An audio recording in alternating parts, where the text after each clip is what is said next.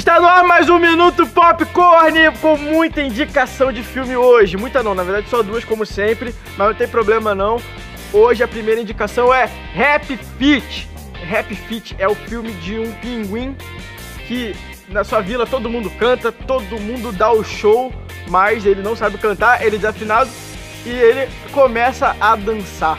É um filme muito legal porque é sobre dar um jeito, é sobre dar uma resposta diferente e não, ele não é aquele cara que fica se penalizando, se vitimizando. Pelo contrário, ele dá a volta por cima e com isso ele consegue dar uma resposta diferente. É por isso que eu gosto de Rap Fit e eu estou indicando aqui para você. E a segunda indicação de hoje é um filme como se fosse uma aula de história. É o Apocalipto. É uma dire, dirigido por Mel Gibson e Mel Gibson foi o mesmo que fez A Paixão de Cristo, segundo Mel Gibson, né, como o pessoal fala.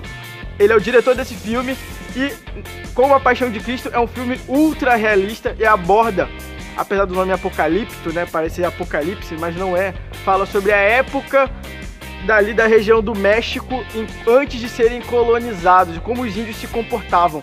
É um drama, tem muito sangue, tem cenas fortes, mas ajuda você a entender como era a história antes.